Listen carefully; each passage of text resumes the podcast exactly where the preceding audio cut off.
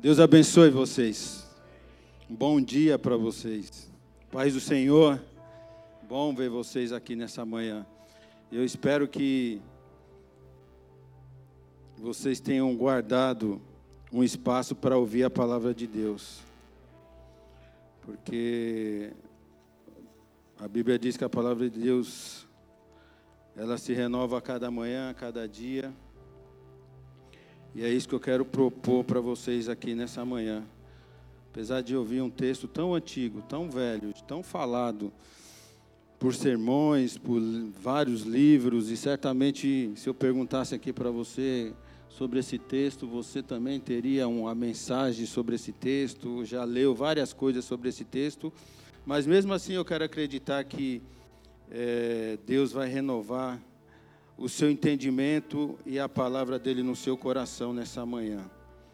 Eu quero ler a princípio um primeiro texto e esse texto vai ficar no seu coração. Depois nós vamos ler um outro texto do qual eu estou falando, Jeremias capítulo 18, e em seguida nós vamos considerar algumas coisas, fazer algumas aplicações aqui na palavra de Deus. Eu espero que o seu coração é, esteja disposto e que Deus, através do Espírito Santo dele, ache uma terra fértil nessa manhã, que é o seu coração. Que a palavra de Deus, ao entrar no seu coração nessa manhã, ela possa fazer um efeito, possa fazer uma obra, possa não encontrar uma terra dura que ao cair uma semente ela não possa germinar. E eu quero que Deus através do seu Espírito Santo. Faça isso no seu coração, no meu coração nesta manhã. Se você está disposto a isso, coloque a mão no seu coração. Você de repente pode repetir comigo. Senhor meu Deus, que nesta manhã o Senhor acha, ache uma terra fértil no meu coração que ela possa cair, possa germinar, possa dar muitos frutos, para a honra e glória do teu santo nome. Amém. Primeiro texto, primeira, 2 Coríntios capítulo 4, do verso 6 Obrigado, João.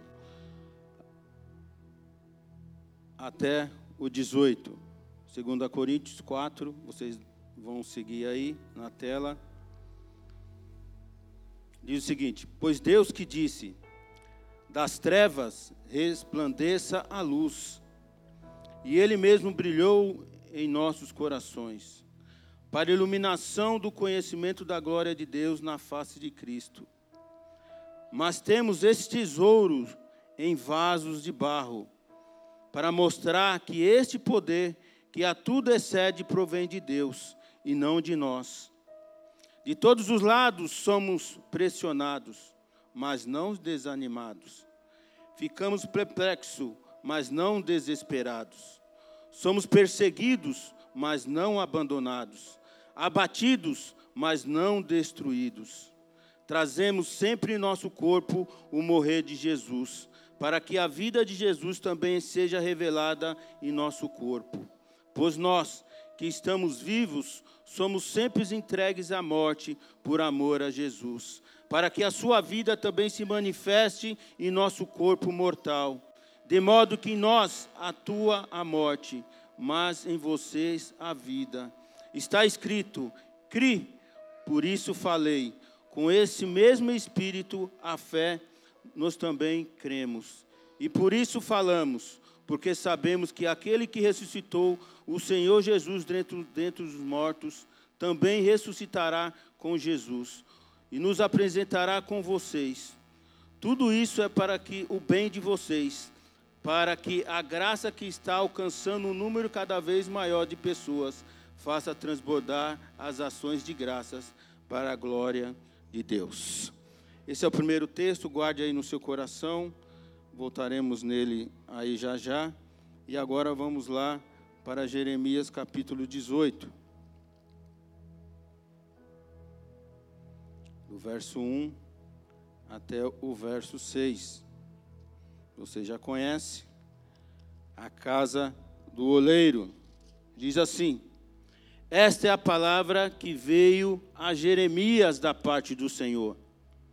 Vá à casa do oleiro, ali você ouvirá a mensagem.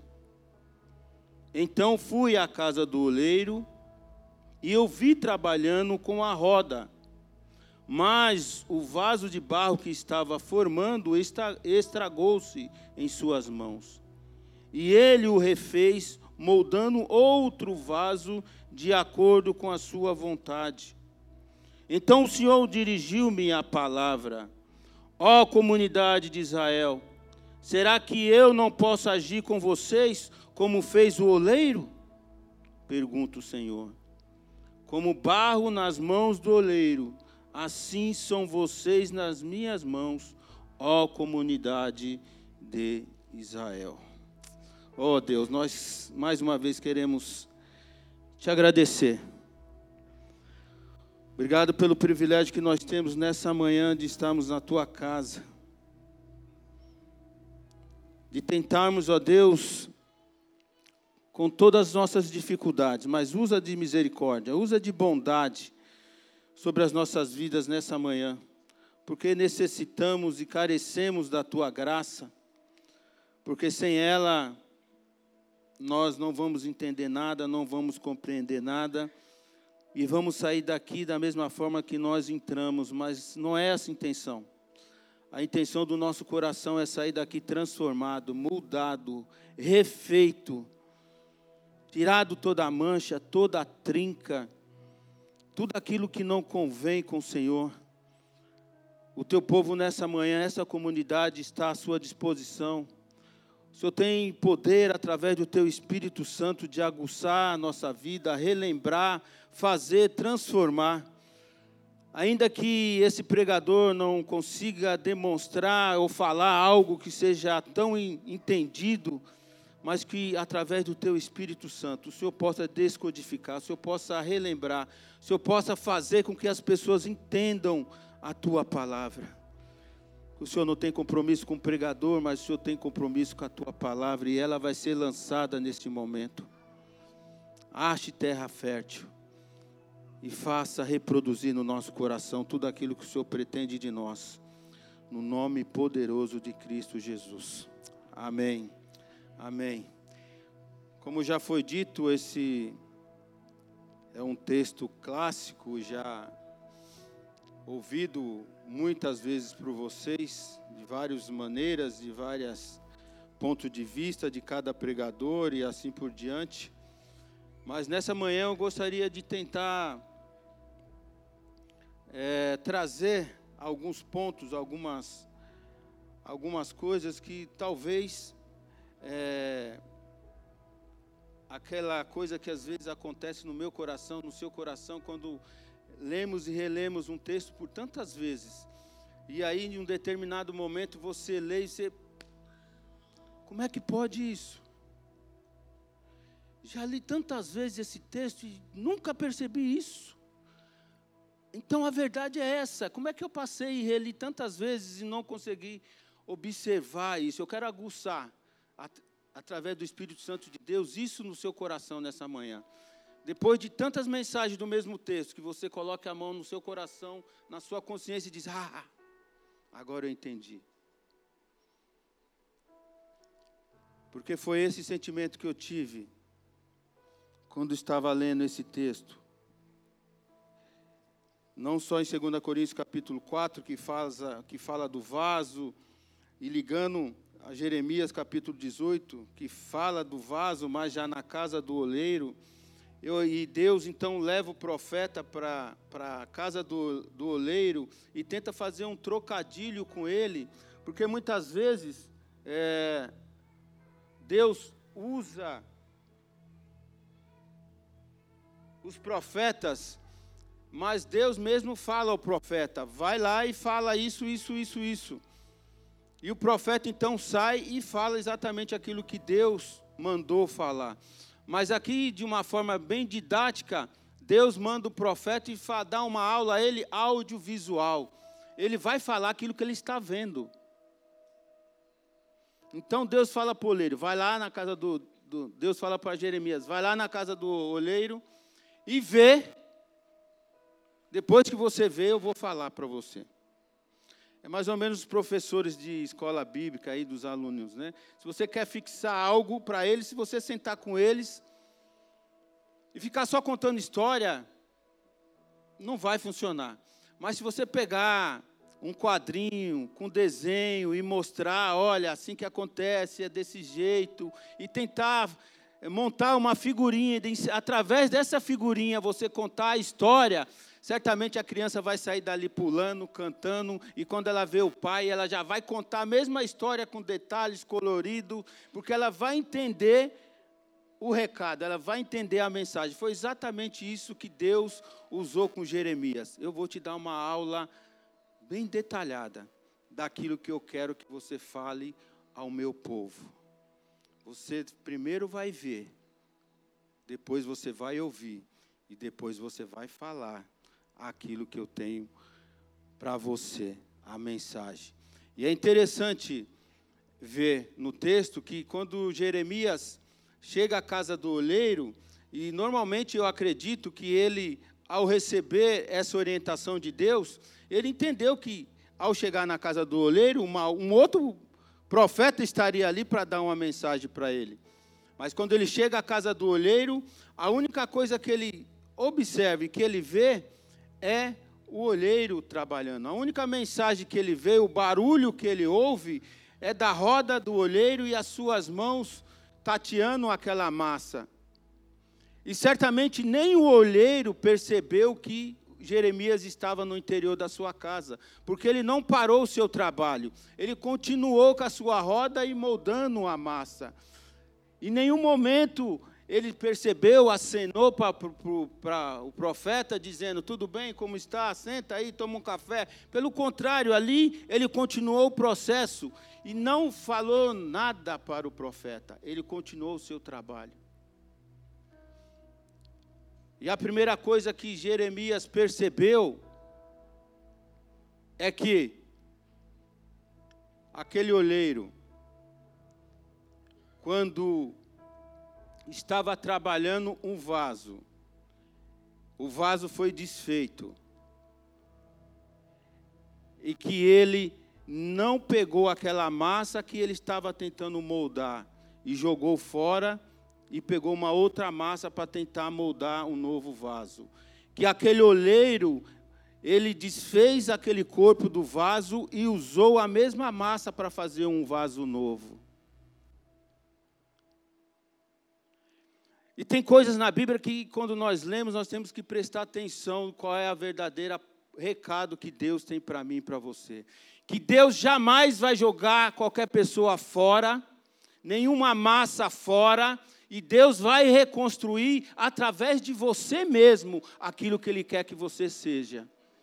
Esse é o primeiro recado que Deus mostra para o profeta: que jamais vou jogar ninguém fora. Eu sempre vou usar a mesma massa para fazer um vaso novo, uma vida nova, novo conceito, nova visão, novo, novo jeito de ser, novo jeito de andar, de pensar, de entender as coisas. Deus jamais vai jogar o vaso, a massa fora. Ele vai reconstruir daquilo que você já é. Porque nós estamos num processo. E o processo de Deus não é colocar uma massa nova, é usar a massa velha para fazer algo novo. Deus vai sempre usar você mesmo, nem que esteja, nem que ele esteja, tenha que começar tudo do zero e refazer novo. Se você perguntar para mim quantas vezes isso vai acontecer, quantas vezes for necessário, ele vai desmanchar e vai fazer de novo. Deus sempre vai usar você, porque você é o projeto divino dele.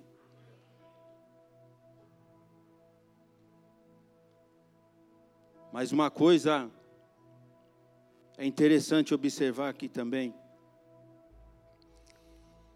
que basta uma pequena pedra que seja a mínima pedra que seja na massa, ela vai ser desfeita o seu corpo.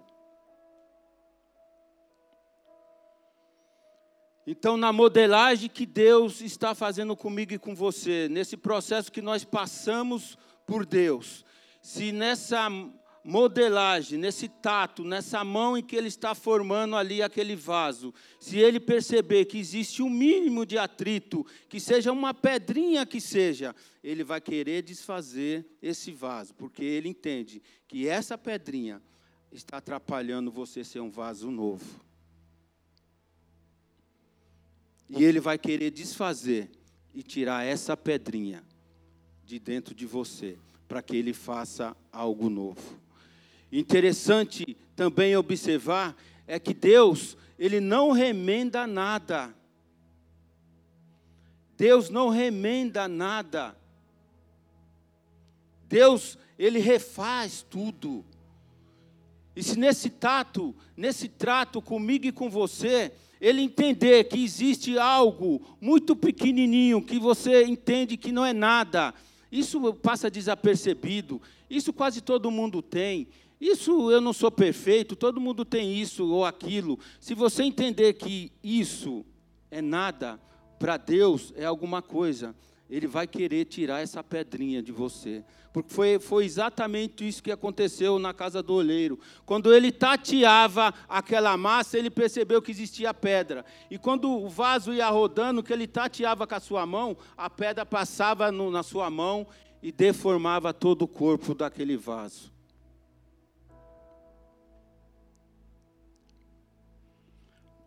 No nosso trato, da forma como Deus nos trata, da forma como Deus quer nos refazer novo, Ele precisa tirar todas as impurezas, tudo aquilo que impede que eu e você sejamos um vaso novo.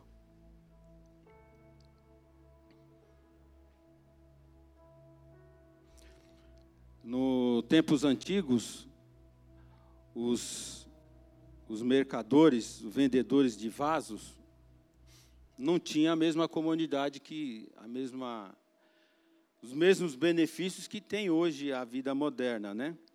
Antigamente não existia plástico bolha. Todo mundo sabe que é plástico bolha aqui, né?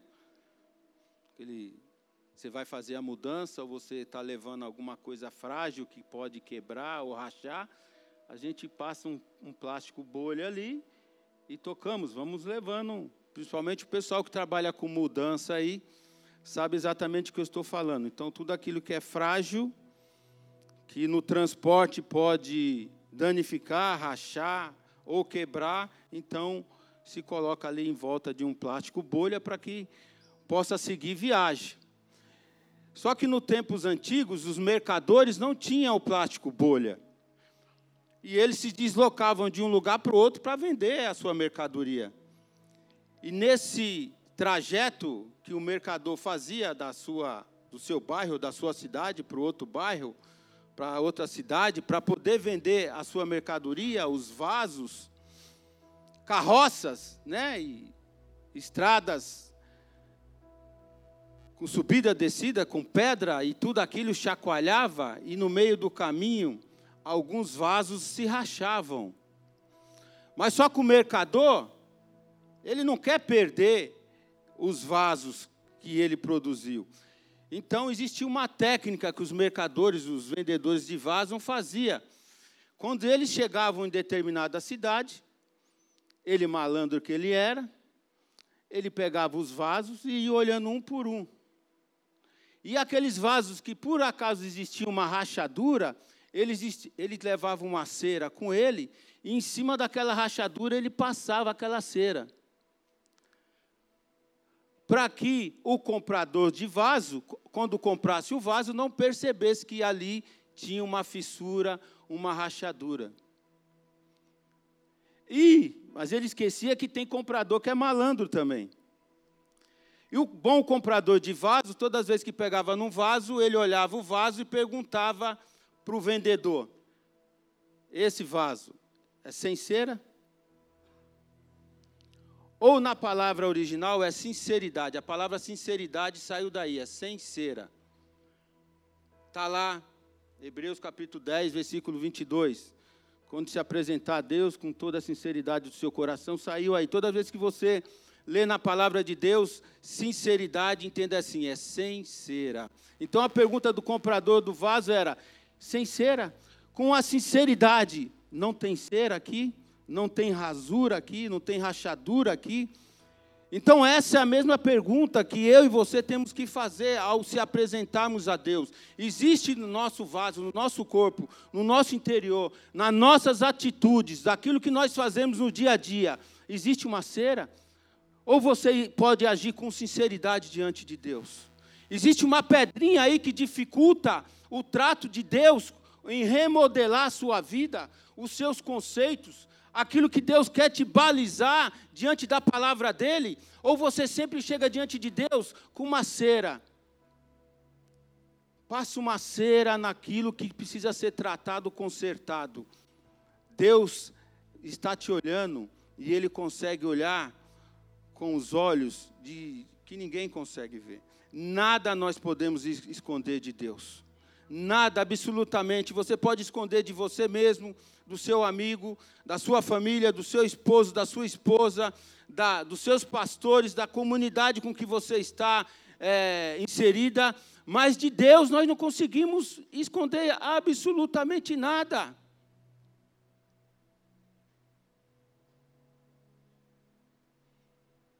E quem sabe eu, eu preciso fazer essa pergunta para você nessa manhã. Sem cera?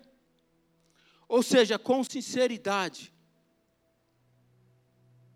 Essa rachadura que está aí no meio não precisa ser quebrada, remodelada, tirada e ser refeito tudo novo.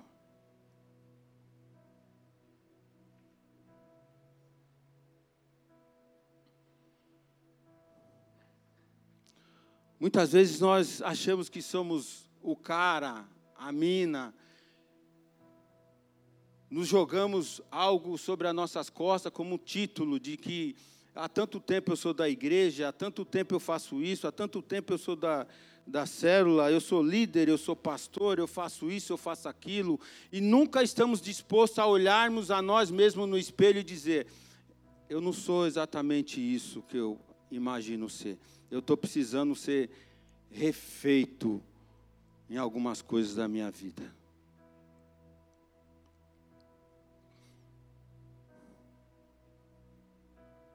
Nós passamos por lugares, tocamos em coisas que não deveríamos tocar,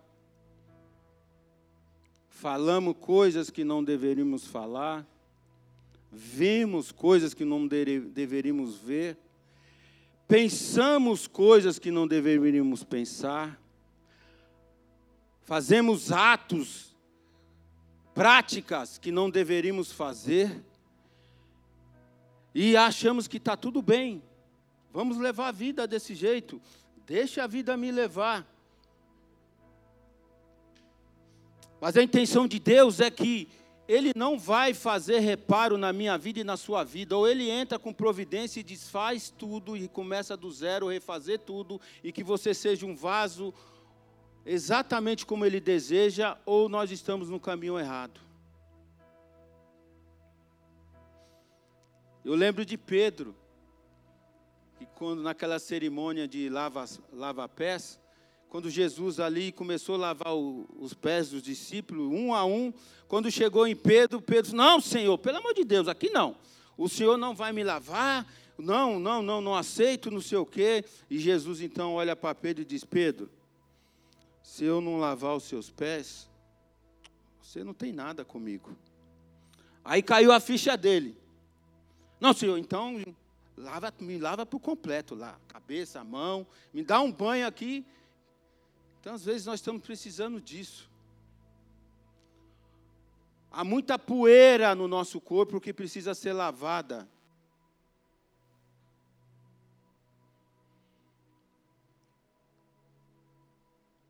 Há muita fuligem no nosso corpo que precisa ser tirada. Há muitas coisas que precisam ser tratadas.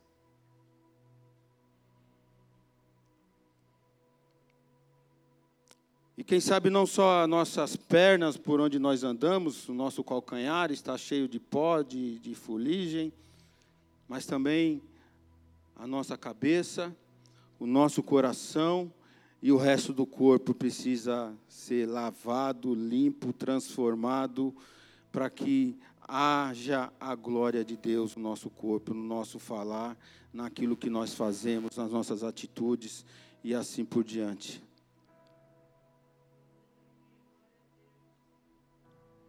Eu não sei se você está entendendo a mensagem de Deus. Eu falei no começo que o nosso texto era.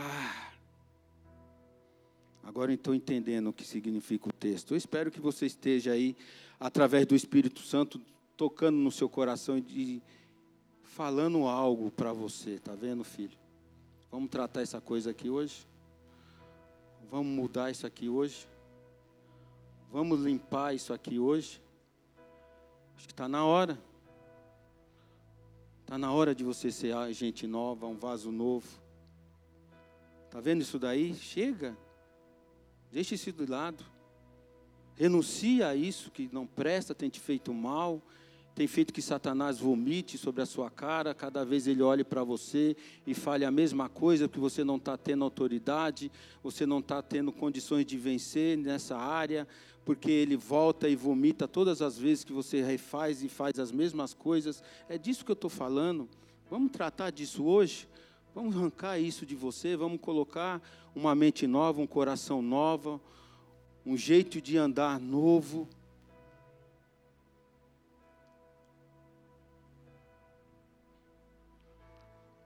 Eu quero ser, Senhor, um vaso novo eu espero que esse seja a declaração que você possa fazer no final dessa mensagem. Toca a minha vida, me quebra, me faça de novo. O engraçado é que quando Deus manda o profeta àquele lugar, em nenhum momento que você lê o texto, você diz que Deus iria pedir permissão para fazer algo na vida do povo, mas que Deus iria fazer algo na vida do povo. O problema é que muitas vezes nós esperneamos, queremos fazer de qualquer jeito, de qualquer forma, do jeito que nós entendemos.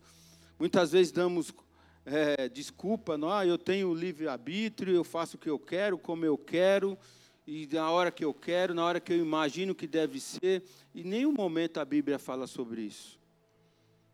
Nós é que achamos que nós somos um bicho indomável, que fazemos de qualquer jeito, de qualquer hora. Mas Deus nunca vai pedir permissão para mim e para você para Ele fazer a obra na nossa vida.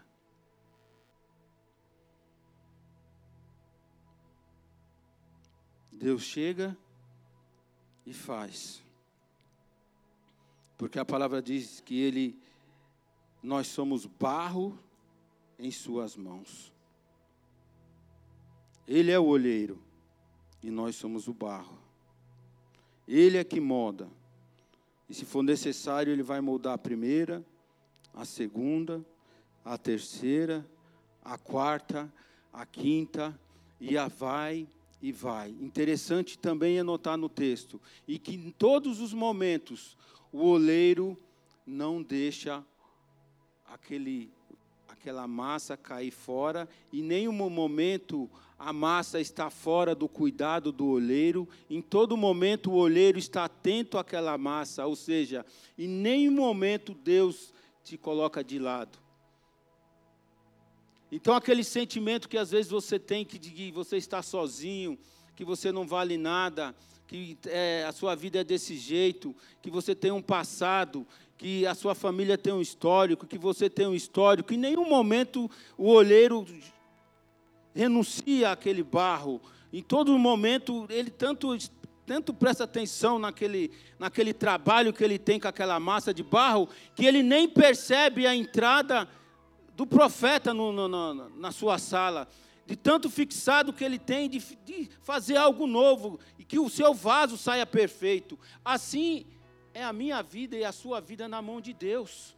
A todo momento Ele está olhando para mim e para você. Em nenhum momento nós estamos jogados, ilhado, sozinho, separado. Ele está sempre comigo e você nas suas mãos, tentando moldar, transformar, tirar as impurezas, fazer algo novo. Em nenhum momento Deus diz: você está fora daquilo que eu planejei para você como homem e como mulher. Você está fora dos meus propósitos. Você está fora daquilo que eu imaginei que você seria lá no futuro. Porque Deus não precisa chamar os seus querubins, os seus anjos e a todo momento fazer uma reunião nova e dizer: "Sabe aquele irmão lá do Parque Cruzeiro? Acho que nós vamos tentar fazer uma reunião. Dê a sua opinião aí, querubim, sobre ele. Não, Deus, vamos fazer assim. E você, fulano? Não, vamos fazer assim, tal, tal. Bom, já que vocês deram essa ideia, não, não, mas eu tenho outra ideia.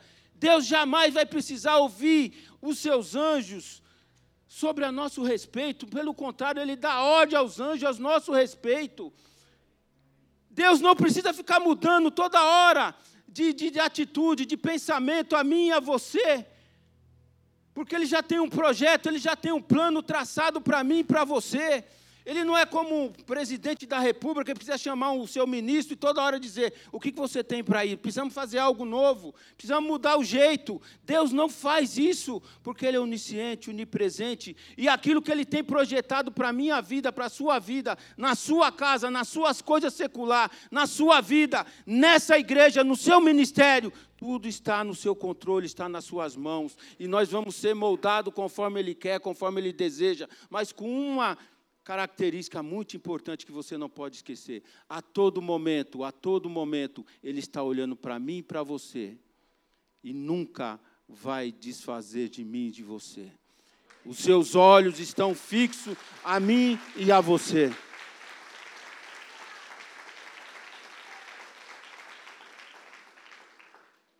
O nosso Deus nunca vai usar a expressão da laranja chupada ao meu respeito, ao seu respeito. Ele tem grandes coisas para fazer sobre a minha vida, sobre a sua vida.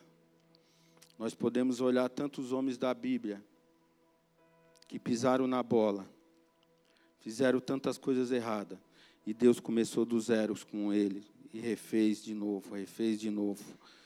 Nós podemos citar tantos nomes de pessoas que precisaram ser refeitas. Por isso que nós lemos lá em 2 Coríntios 4,16, que ainda que o homem exterior se corrompa, se desfaça, o nosso homem interior ele tem que ser renovado todos os dias, todas as manhãs. Temos que buscar Deus, entender que nós somos fracos, carentes, necessitados. Nós não somos donos da verdade, nós precisamos ouvir, refazer, repensar. Nós temos que se renovar a cada dia, a cada manhã. E entender que Deus, Deus tem um projeto e um, pro, um propósito sobre a minha vida, sobre a sua vida. Creia nisso, meu irmão. Nós não podemos nos jogar, entender que nós somos gado na mão de Deus.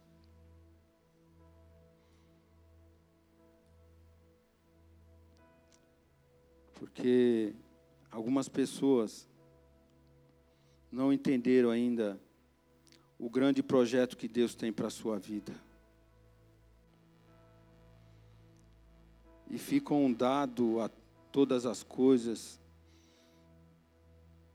a todas as informações, a todos os pensamentos, e cada hora muda de pensamento, cada hora vem uma coisa nova, e esquece que aquilo que Deus tem para mim, para você, é coisa tão, tão tremenda, tão linda. Eu não consigo entender como é que pessoas ainda não entenderam o projeto, o plano que Deus tem para cada um. Eu não consigo entender como é que as pessoas são dadas a todo vento, a todo momento, a, a todo questionamento, a todos os pensamentos, e depende o, o, a, o tipo de emoção que ela está vivendo no momento, ela desfaz tudo, ela quebra tudo, e vai, sai que nem um, um, um animal indomável, e, e dá, estraga tudo, depois volta, e não entende que Deus tem um trabalhar, Deus tem um projeto, Deus tem algo maravilhoso, porque Ele é que sabe o plano que tem a nosso respeito. São planos de vida, não de morte. São planos de vida nova, de caminho novo, de coisas novas. E muitas vezes fica andada a todo vento, a todo pensamento. Basta você ouvir o rádio de manhã e falar que o dólar vai aumentar, ou que o índice da inflação aumentou, ou que o desemprego aumentou, você já muda seu humor. Imagine se Deus fosse mudar o humor por cada pecado que nós cometemos, por cada coisa errada que nós fazemos. E Deus dissesse: joga essa massa fora, me dá uma massa nova, que essa massa não presta. Deus não é dado a isso. O que você tem que entender, no fundo do seu coração, é que independe daquilo que você passa, independe daquilo que você fez, daquilo que você é, Deus ainda tem algo muito mais novo, maravilhoso para fazer sobre a sua vida.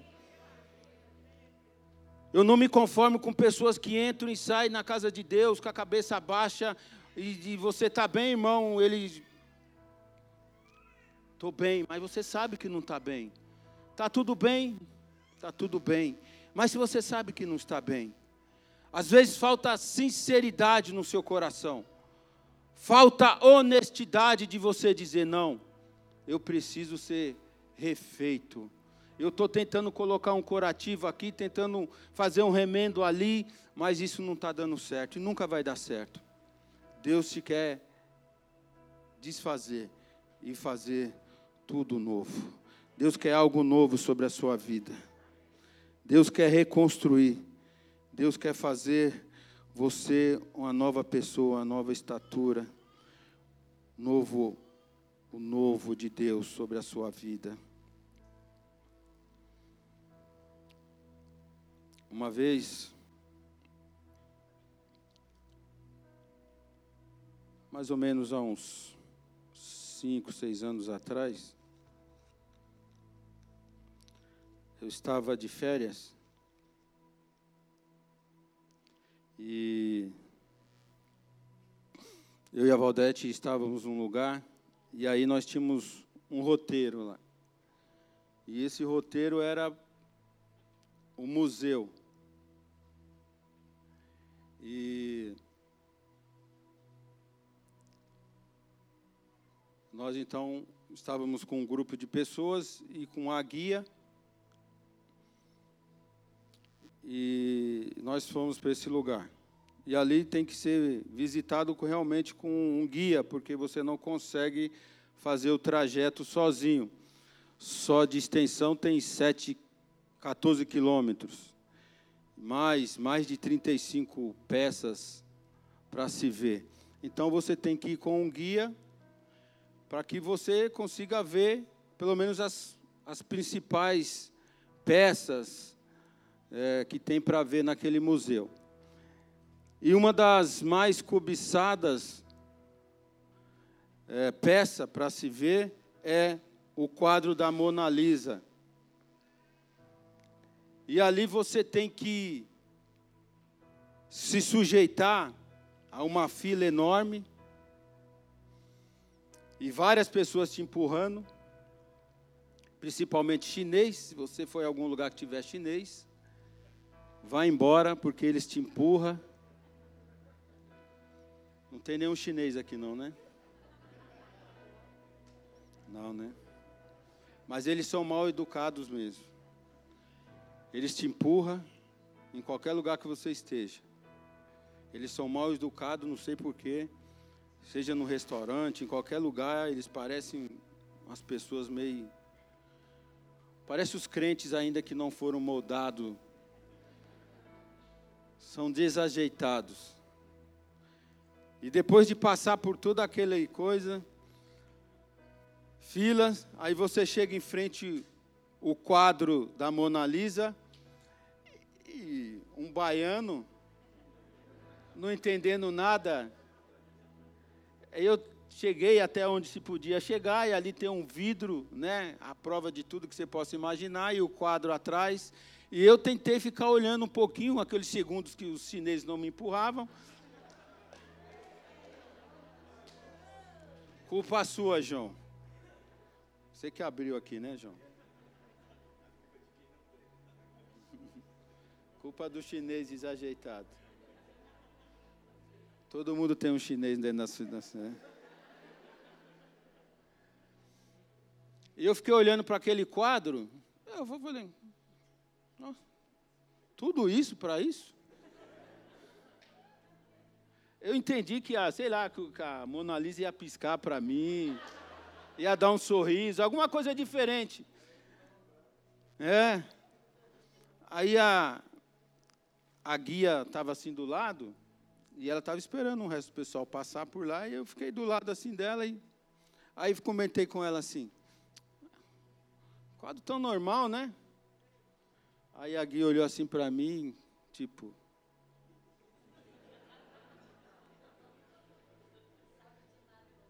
É, ela falou: Você sabe que esse quadro é é o quadro mais visto do mundo? Pessoas do mundo inteiro vêm aqui só para ver esse quadro. Ah. Pelo menos você sabe quem pintou esse quadro. Eu falei: Ah, tem um. É, foi Da Vinci. Ele falou: ah. Aí começou a me dar uma aula do quadro quanto tempo demorou para ser pintado, etc, etc e tal. Eu estava ali com ela, ela falou, vou tentar ajudar esse baiano a entender alguma coisa de cultura. Aí eu entendi. Mas aí, no final da conversa, aí eu perguntei assim para ela, o que me prova que esse quadro é o quadro verdadeiro, sendo que no mundo inteiro existe quadro semelhante a esse? Aí ele olhou assim para mim, porque tem as digitais do Criador no quadro. Aí eu falei, como assim? Ela falou, em todo o processo desse quadro existe a digital do seu Criador. Aí ela falou, você acha que esse quadro Leonardo da Vinci levantou de manhã e um dia ele fez esse quadro? Eu falei, não sei. Ela falou, claro que não. Demorou anos para ele concluir esse quadro. E quando você vai no fundo da tela, existe várias camadas de tintas. Um dia ele levantou, fez, colocou uma cor assim, mas no outro dia ele tirava, remodelava, colocava uma cor diferente. E ele ia tentando raspar e dando é, clareza àquilo que ele queria como quadro. E várias camadas foram passando, foram remodeladas, foram refeitas, foram pintadas novamente. Em todas elas, em todas elas, em todos os processos, em todas as etapas desse quadro, existe a digital do seu Criador. Por isso, esse quadro é o verdadeiro.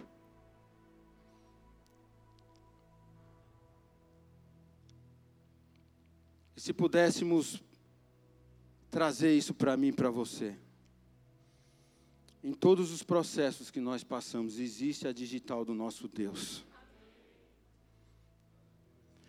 Se ele tiver que trocar tinta, refazer a sua cor, começar de novo, ele vai fazer. Mas sempre vai estar a sua digital ali. É ele que vai fazer. É Ele que vai desfazer, é Ele que vai dar cor nova, é Ele que vai refazer as coisas, é Ele que vai remodelar, é Ele que vai tirar. Se existe uma pedrinha que precisa ser retirada para Ele fazer um, um vaso novo, Ele vai fazer, mas a sua digital vai sempre estar ali. No final do processo, vai ter sempre a digital de Deus na sua vida. Deus está te remodelando, refazendo, e a sua digital vai continuar para sempre. Deus nunca vai desistir de você. Deus sempre vai querer te moldar, refazer, mas porque Ele tem um plano divino para a sua vida. E aquilo que nós lemos em 2 Coríntios capítulo 4, ainda que ele precise quebrar o vaso, para que essa luz que existe dentro de você saia e resplandeça para glorificar o nome dele. Mesmo assim, ele quebra o vaso para que essa luz saia e resplandeça. Você está num processo? Você precisa passar por um processo? Você está resistindo a um processo? Eu quero te dizer que Deus está aqui nessa manhã Ele quer te fazer uma criatura nova, uma vida nova. Porque Ele é aquele que faz tudo novo. Tudo novo. Deus está aqui nessa manhã.